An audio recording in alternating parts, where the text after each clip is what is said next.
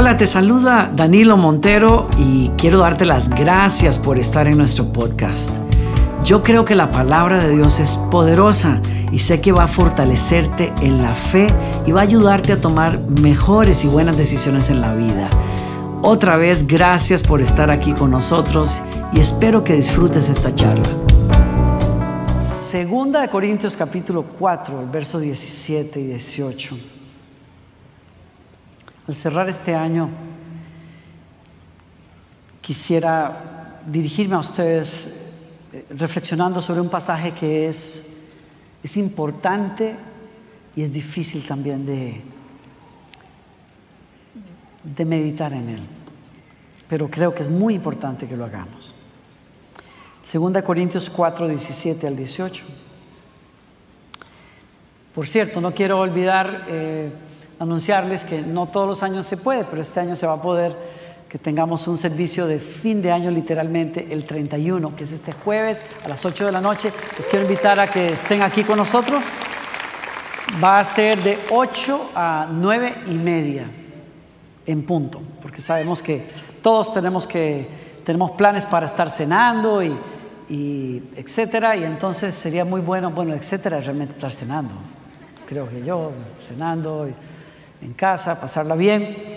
Entonces, les invito a que estén acá a las de 8 a 9 y media. Va a ser una noche muy especial. Segunda Corintios 4, 17. Pues esta aflicción leve y pasajera nos produce un eterno peso de gloria que sobrepasa toda comparación. Al no poner nuestra vista en las cosas que se ven, sino en las que no se ven.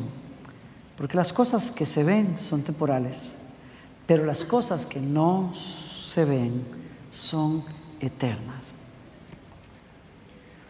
Cualquiera podría pensar que el apóstol que escribe estas palabras las escribe en el mejor momento de su vida. Quizás desde, qué sé yo, una isla vacacional para misioneros que tenían allá en el primer siglo, que no existía. Quizás desde un hotel cómodo, como misionero casi retirado o pastor, tratando de escribir palabras bonitas para animar a la gente. Quizás como le toca algunas veces a los escritores y los poetas que tienen que estar en su mejor momento para que la musa los inspire y puedan escribir cosas que el mundo va a aplaudir. Pero no es el caso de Pablo. Palabras así no salieron de un hombre en medio de la comodidad, salieron del apóstol en uno de los momentos más difíciles de su vida. Está escribiendo desde un pueblo, desde una ciudad en donde está levantando obra y escribiendo a una iglesia hija también que se encuentra en problemas la iglesia de los Corintios, un puerto que estaba llena de retos y cosas para los cristianos. Y había enfrentado tantos problemas esa iglesia que él escribe una primera carta y después de esa carta visita esa iglesia incluso. Y escribe una segunda carta, por lo menos es lo que nos queda. Aparentemente hay dos cartas más que se perdieron, que no tenemos hoy día, pero esta es la que llamamos la segunda carta del apóstol a los Corintios, pero no lo escribe en un momento de gloria, lo escribe en un momento de mucha dificultad. Y por eso es que quiero hablar de esto, porque si nos vamos a encontrar relacionando este, este pasaje con la vida de todos nosotros, todos hemos pasado un año que escapa a todo lo que podíamos imaginar, que nos ha estirado, nos ha estresado, nos ha dejado despiertos en la noche, nos ha puesto a orar mucho, nos ha puesto a reflexionar mucho. No ha sido un año fácil. Algunos han perdido sus trabajos, otros han perdido un ser querido, otros han perdido la certeza de una compañía que los tenía empleados por muchos años. Algunos todavía terminando el año no saben cómo es que vamos a hacerle frente a este año que sigue. Y quizás por ese lado encontramos razón para leer este pasaje y decir, ¿cómo será que alguien en medio de tanto problema puede escribir cosas así y responder de esa manera. Es que saben qué pasa, yo creo, creo que este pasaje resume la prueba de fuego de un cristiano. La prueba de pruebas, si se puede llamar, de un cristiano. Creo que Pablo resume, escribe, encapsula en estas palabras cómo es que un cristiano real, genuino, puede responder a los momentos más difíciles de su vida. Porque ese es el tema. El tema, el tema es que para escribir así y para responder a dificultades como Él lo hace de esa manera, uno necesita tener algo genuino por dentro. Y entonces me pregunto yo, ¿cuál será la, la prueba de un verdadero cristiano? Pastor, me ha dicho que está ahí, pero descífralo. Bueno, le digo algunas cosas que alguien pueda pensar. ¿Cuál es la prueba de pruebas de alguien para decir, ese sí es un cristiano? Algunos piensan en primer lugar qué es lo que cree. Claro, lo que creemos determina mucho si somos creyentes, por supuesto. Si creemos en Dios, si creemos en Jesucristo, si creemos en que Él fue encarnado, si creemos que eh, lo que Él predicó es la verdad, si creemos en sus milagros, por supuesto, si creemos en su muerte por nosotros, si creemos en su resurrección y en su ascensión a los cielos. Eso nos hace cristianos. Si creemos en el Espíritu Santo que Él envió para darnos poder a nosotros, lo que creemos define mucho si somos cristianos, pero no necesariamente la prueba de fuego de un cristiano. Hay personas que creen muchas cosas de Dios y de Cristo, pero viven vidas que niegan completamente esas verdades que ellos creen. Esto es verdad, sí, y le decimos amén, pero la, la forma en que vivimos, la forma en que muchos viven, niega esas verdades. Tú dices tener fe, dijo Santiago, porque crees que hay un solo Dios, bien hecho, pero aún los demonios lo creen y tiemblan aterrorizados. Entonces, creer, creer que Dios existe, creer que Cristo es el Señor, no nos hace, no es la prueba de pruebas de que usted y yo realmente estamos en Cristo. Timoteo se atreve a decir, o Pablo más bien escribiéndole a Timoteo, en los últimos días habrá gente que aparentarán ser personas religiosas, pero su conducta desmentirá sus apariencias. Entonces, creer no es la prueba de pruebas. En segundo lugar, quizás diría yo, la vida moral de una persona, ¿será que la forma en que una persona vive demuestra que es cristiano? Y yo digo, sí, claro que sí, tiene que ver mucho.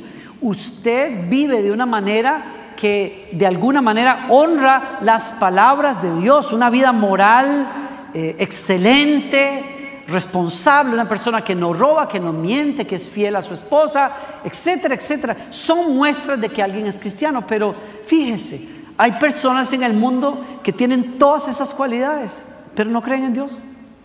Ni siquiera creen en Dios.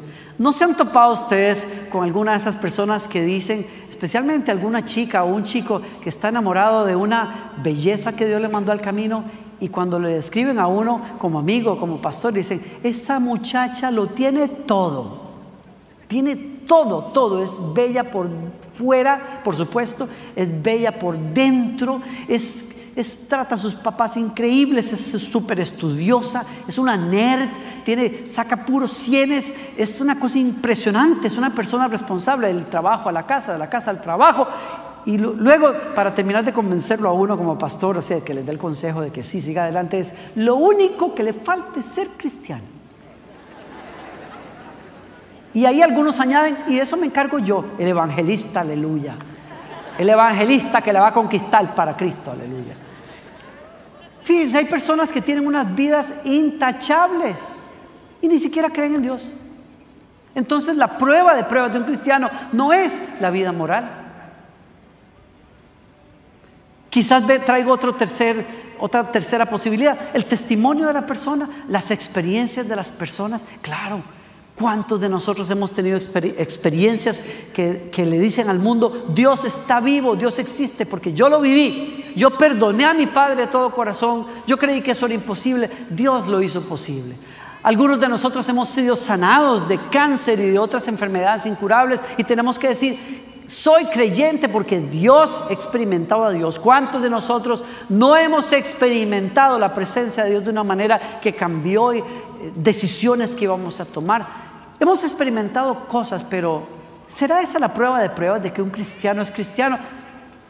No sé, hay personas que yo veo en la televisión, por ejemplo, que son parte de sectas y de grupos dudosamente cristianos que también han experimentado cosas. Han experimentado cosas. Yo me he encontrado en el camino a gente que me ha dado testimonio y me ha dicho, pero es que usted no sabe lo que a mí me pasó cuando yo entré a ese grupo, la vibra que había, la energía positiva. Yo, yo creo en, la, en la energía que fluye y sana el cuerpo de las personas. Y yo digo, hay personas que tienen experiencias, pero no son cristianos. Entonces, la experiencia no es la prueba de prueba de que alguien realmente está en Cristo y conoce a Dios. La prueba de pruebas, en mi opinión, a la luz de, este pasaje, la prueba de pruebas de un cristiano es cómo respondo yo en el último momento de la vida. ¿Cómo respondo yo a los embates más duros de la vida? ¿Cómo respondo yo a los momentos duros? A esos momentos que aplastan a muchas personas, a esos momentos que dejan a la gente sin aire, a ese momento en la vida en el que algunos de nosotros hemos estado, como yo estuve alguna vez muy jovencito, encerrado en un taxi en una gran ciudad en, en Sudamérica, secuestrado por una hora y media en manos de personas que no tenían escrúpulos, que después de haberme quitado el reloj, que me había costado mucho comprar, y los pasaportes y el dinero a mí y a mi amigo, se detuvieron por 30 segundos y en silencio discutieron qué iba a hacer de nuestras vidas. Y en ese momento, en esos momentos, uno sabe qué es lo que tiene adentro. O uno tiene algo real adentro o se chavó, dirían los puertorriqueños. Ahí no queda nada. ¿Cómo tú enfrentas ese momento? ¿Cómo tú enfrentas esos golpetazos que da la vida? Y yo veo a Pablo, que Pablo le responde a lo más crudo de la vida, a la prueba de pruebas, diciendo, esta leve tribulación produce algo bueno en mí. Es que cuando usted lee lo que él escribe en otro momento, él dice, por todos lados nos presionan las dificultades, pero no nos aplastan. Estamos perplejos, pero no caemos en la desesperación. Somos perseguidos, pero nunca abandonados por Dios. Somos derribados, pero no destruidos. Mediante el sufrimiento, nuestro cuerpo sigue participando de la muerte de Jesús para que la vida de Jesús también pueda verse en nuestro cuerpo. Es cierto, vivimos en constante peligro de muerte porque servimos a Jesús, para que la vida de Jesús sea evidente en nuestro cuerpo que muere. Y es ante esas cosas, no estamos hablando de problemillas. Estamos hablando de una situación tremenda que se define como dificultades, perplejidad, desesperación, persecución, ser derribados en peligro de muerte. Pero Él dice, pues en nuestras dificultades actuales, estas dificultades actuales son pequeñas y no durarán mucho sin embargo, nos producen una gloria que durará para siempre y que es de mucho más peso que las dificultades. Eso es un cristiano. Eso es un hombre, una mujer de Dios. En medio de lo más duro y lo más difícil, de, demuestra de qué está hecho, con quién está conectado, qué es lo que ha creído y cómo se conduce una persona cuando las cosas se ponen difíciles. Usted dirá, bueno, es que es Pablo. Y Pablo era optimista, Pablo era un tipo, déjeme decirle que no. Déjeme decirle que no, porque en, sus escritos mismos tenemos destellos de que él no era tan optimista. La gente que lo conoció, de hecho, en Corinto dijo, en sus cartas se expresa muy brusco y con palabras duras, dicen algunos. Pero cuando llegue verán que, que en persona no impresiona a nadie y que no existe peor predicador que él. Bueno, esta persona estaba enconada con Pablo definitivamente, pero dice cosas que Pablo no era precisamente esa persona que siempre está diciendo cosas que levantan a los demás. No, no, a veces yo creo, yo sinceramente creo que si algunos de nosotros hubiéramos eh, conocido a Pablo nos hubiera caído bien mal. Porque Pablo lo decía de frente. No es que fuera un optimista, no, no era el caso. No es que no es que fuera un tipo que estuviera siempre con una actitud positiva. Él dice en otro lugar, desde que llegamos a Macedonia no habíamos tenido reposo. Desde afuera las dificultades se agolpaban a nuestro alrededor y por dentro sentíamos mucho temor. Pablo sentía temor. Pablo, el que escribió más de la mitad del Nuevo Testamento, sentía temor. No era un optimista, era un ser humano de carne y hueso y un poco pescuezo, como decimos nosotros. Era un ser humano como usted y como yo. Alguien diría, bueno, tal vez es que Pablo tenía una, una cierta filosofía que lo ayudaba a seguir adelante. Tal vez eso lo ayudó. Dirá usted, pues déjeme decirle que no. Más bien Pablo atacó y Pablo predicó contra algunas filosofías que tienen que ver con carácter férreo, como los estoicos, por ejemplo, que en ese primer siglo estaban de moda como corriente filosófica y, predica esa, esa, forma de pensar que te hace cara dura ante la vida, que, que te dice, sí, la vida te va a golpear, acostúmbrate mejor. Sé ese tipo de persona que no se pone muy alegrón así ante las cosas buenas, porque tarde que temprano la vida te va a dar un maquetazo. Y es mejor que estés preparado todo el tiempo, de frente, y que te pongas fuerte, que seas berraco, como dicen los colombianos. Que seas berraco, ahí sostenido, que te den, te golpeen, pero la vida no te va a botar. Esa es una filosofía que está hoy. También acá yo, yo puedo ver en pancartas cuando los huracanes han pegado a esta ciudad, usted pone Houston Strong, US strong, o sea, le entramos, lo que nos golpee nos vamos a levantar. Usted dirá, quizás Pablo era así, pues fíjese que no. El cristianismo no tiene que ver con estoicismo, no tiene nada que ver con eso. Porque el estoicismo, esa, esa actitud de, entra, ven, ven para acá que te voy a... Esa actitud se contrasta completamente con el cristianismo, más bien porque el estoicismo supone que la vida te va a dar de golpes y tienes que ser casi hasta negativo y andar de frente. El cristianismo no. El cristianismo predica otra cosa. El, cristianismo dice, antes en todas estas cosas somos más que vencedores por medio de aquel que nos amó. Yo estoy seguro que ni la vida, ni la muerte, ni ángeles, ni principados, ni potestades, ni lo presente, ni lo porvenir, ni lo alto, ni lo profundo, ni ninguna otra cosa creada nos podrá separar del amor de Dios que es en Cristo Jesús, Señor nuestro. Es otra cosa. Es completamente otra cosa. Entonces no era una postura de positivismo, una filosofía estoica. Uno de los himnos más famosos del cristianismo es un buen ejemplo de eso. Estoy bien, estoy bien con mi Dios. ¿Alguno de ustedes lo ha cantado alguna vez?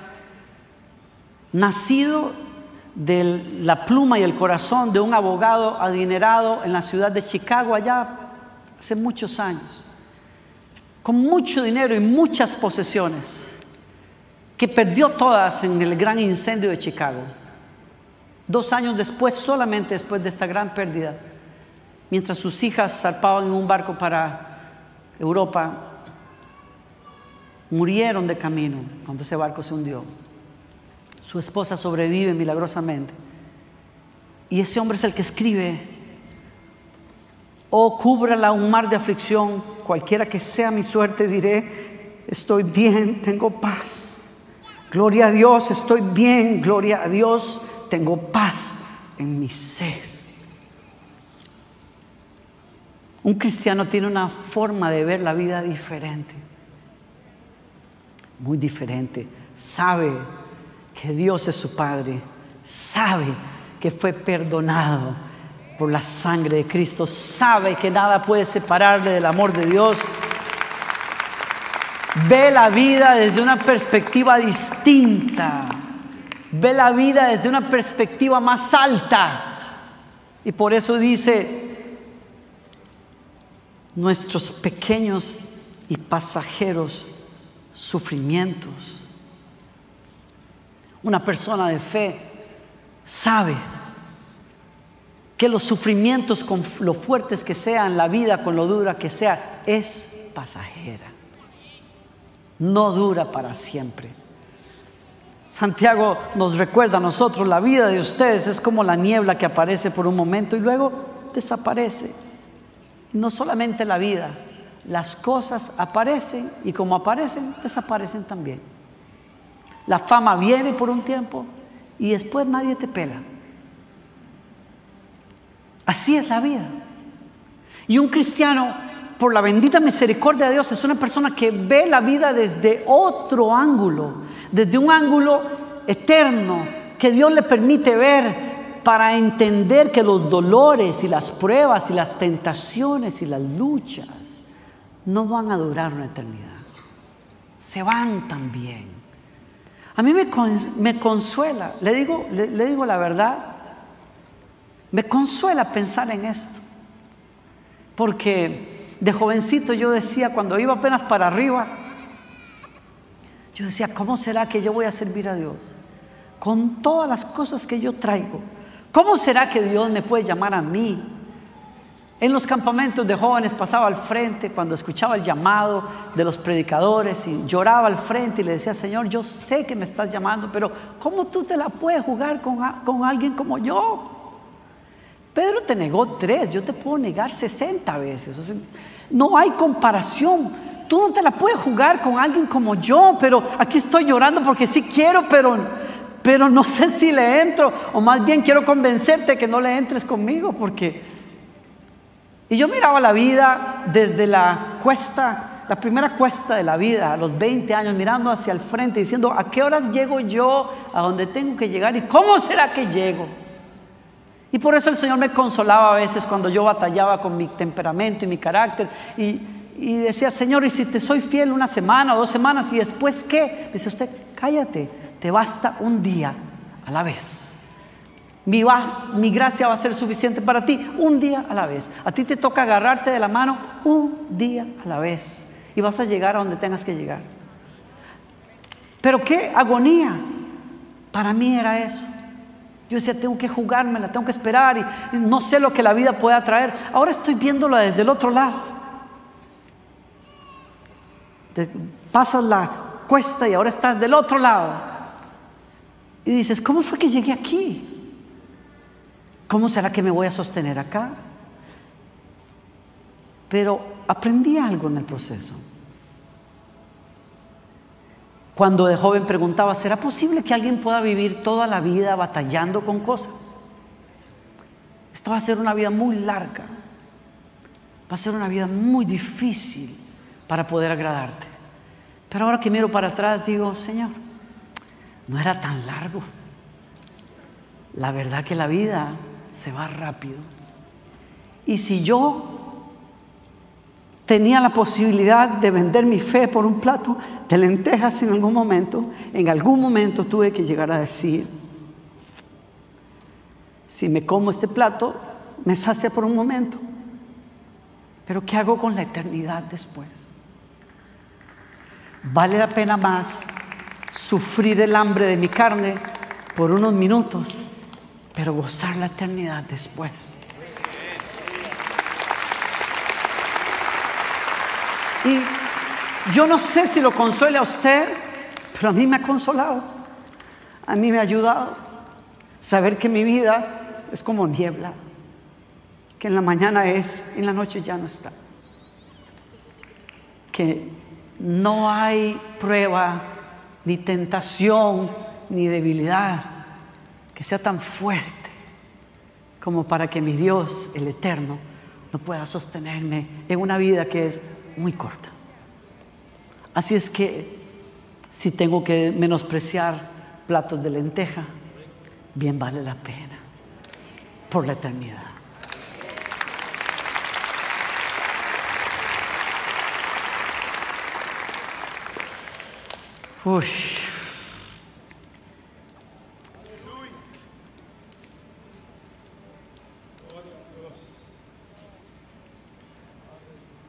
A mí me encanta darme cuenta que la fe nos pone en perspectiva.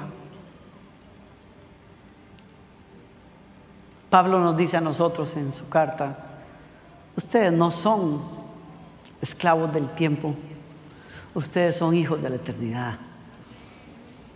Él nos levantó de la muerte junto con Cristo y nos sentó en Él, en el cielo. Su destino no es esta tierra, su destino es eterno. Y por eso yo creo que Pablo tiene la respuesta a la prueba de fuego de un cristiano. ¿Cómo es que la misma persona que dijo, presionado, perplejo, perseguido, derribado, en constante peligro, ese mismo dice, estas efímeras dificultades, pequeñas dificultades, ¿no le parece exagerado? Y aquí está la respuesta. ¿Cómo una persona tan sufrida puede medir esas dificultades con ese tamaño y decir, son efímeras, son pequeñas? Es que no son efímeras y pequeñas en ellas mismas. Como ya lo dije, son pequeñas en contraste con algo mucho más grande. Ese es el punto. Y Él nos lo dice allí en ese pasaje. Son pequeñas. Esta aflicción leve y pasajera produce algo más grande cuando yo decido no poner mi vista en las cosas que se ven, sino en las que no se ven.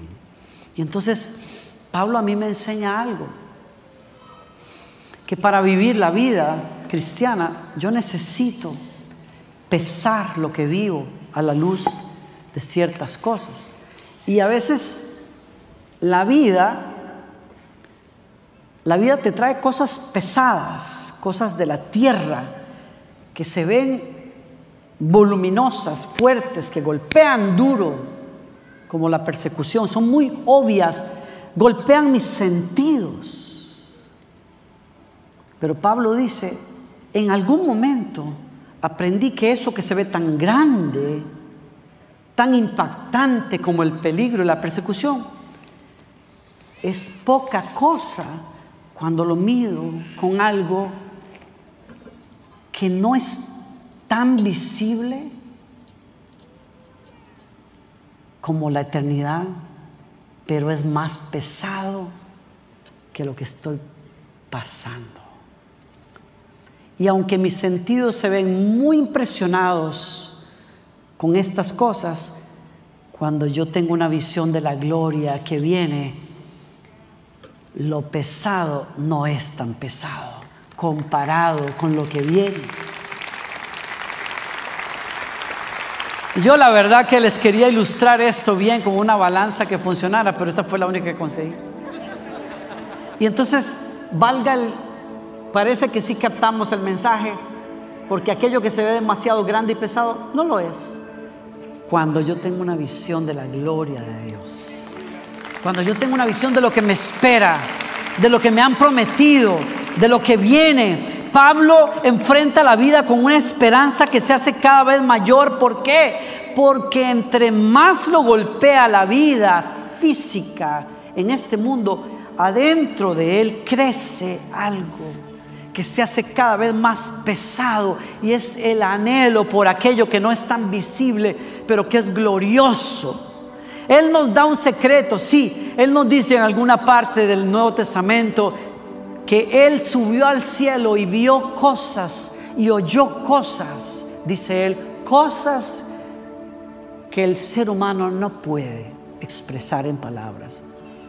Así es que cuando el mundo me golpea, algo adentro se hace más pesado y es mi anhelo por ese hogar, mi anhelo por esa eternidad mi anhelo por lo que permanece para siempre. Y por lo tanto, cuando lo de hoy se me hace muy pesado, yo decido poner los ojos no en lo que se ve, sino en aquello que casi no se ve.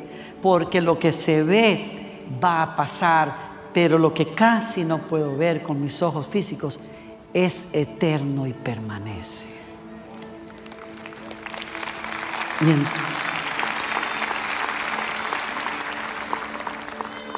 ¿Qué te están produciendo las aflicciones con las que batallaste este año? Algunos dijeron, Dios no me contestó la oración. Fíjese, yo más bien creía que me iban a promocionar y me despidieron de la compañía. Entonces yo no sé, la verdad, pastor, yo perdí mucha fe. Ahí está tu prueba. Ahí está tu prueba. Yo sé que no lo estoy hablando a nadie así aquí, porque aquí hay gente de fe. Pero por si acaso estás batallando, ¿no será que Dios te está llamando a descubrir un peso en un lugar distinto, que tu perspectiva ha estado puesta en el lugar equivocado? No compares tu vida con tus problemas, compara esas dificultades con la eternidad que tienes por delante, porque el Señor que te llama, Él te va a sostener. Así es que lo que sea que estemos pasando, démosle a Dios la oportunidad que nos deje ver un poquito más, algo de esa gloria que nos espera, para que produzca en nosotros cada día un mayor peso que no tiene comparación. El sufrimiento no va a poder más que el peso del anhelo por esa gloria que nuestro Padre tiene reservada para cada uno. Esa es la prueba de pruebas. Yo les invito a que este año terminemos comprometidos más bien con el Señor, poniendo los ojos en ese premio que tenemos por delante Nadie te va a robar tu corona, nadie te va a robar tu lugar en el reino de Dios. Y no importa lo que el mundo pueda traer, usted y yo podemos decir, en todas las cosas somos más que vencedores por medio de aquel que nos ama. Reciben esa palabra, obviamente, ¿no? ¿Por qué no me acompañan sobre sus pies? y hacemos una oración. Yo quisiera invitar a todos los que están acá a alzar esos brazos conmigo delante de Dios y a consagrarse a Él. ¿Qué le parece? Entréguele su vida, entréguele su casa, su matrimonio, su carrera, sus sueños, todo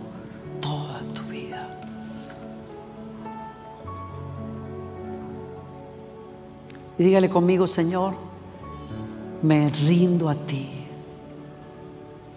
Me rindo a ti, Señor. Me agarro de ti, Señor, hoy. Yo no renuncio a mi fe, más bien levanto mis ojos con expectativa y esperanza. Porque en medio de todo, el peso de tu gloria se hará mayor en mí, Señor. Me dedico a ti me rindo a ti. No hay nada, nada mejor, no hay nada, nada mejor, no hay nada, nada mejor que mi Dios.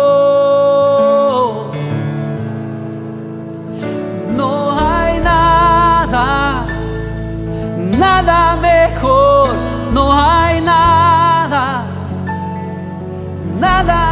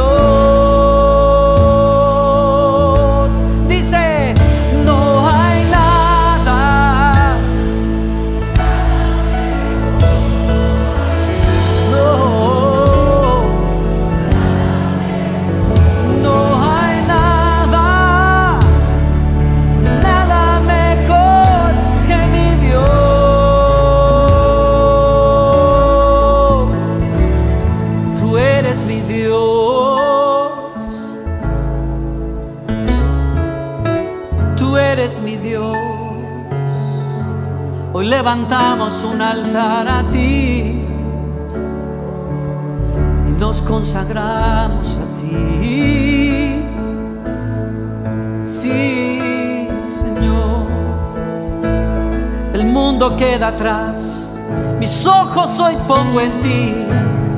Y yo muero al mundo y el mundo está muerto para mí.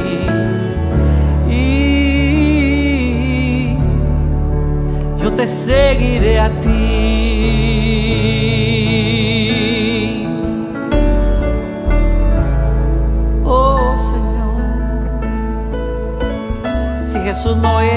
Salvador de tu corazón, ¿por qué no le abres el corazón hoy? Hoy estás aquí como una oportunidad que Dios te da para que termines un año con Jesús en el corazón y comiences una nueva vida en Él. Si tú quieres hacer esa oración de entrega, dile conmigo, Señor Jesús, vengo arrepentido a tus pies. Creo en ti. Creo que moriste por mis pecados y que estás tocando a la puerta de mi corazón y te digo, aquí estoy, Señor perdóname, lávame, te pongo en el centro de mi vida.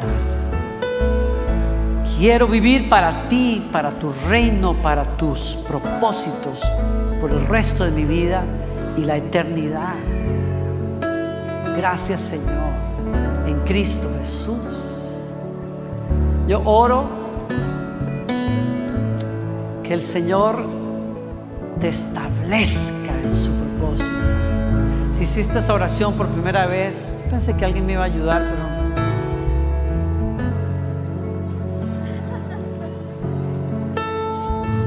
Si hiciste esa oración, escríbenos al número que ves en pantalla, un texto o un correo. Yo quiero enviarte ayuda. Tenemos grupos virtuales, grupo de nueva vida. Si quieres aprender más del Señor y echar raíz en Él, hay tanto, tanto aquí para ayudarte a Gracias por acompañarnos, espero que hayas disfrutado del mensaje y si fue así, te invito a que te suscribas a nuestro podcast. Cada semana tendremos un mensaje nuevo para ti. Te quiero invitar también a que compartas el mensaje con amigos y que nos escribas también. Por último, visítanos en nuestro canal de YouTube y disfruta de toda la música de adoración que estamos produciendo. Otra vez, muchas gracias por estar con nosotros.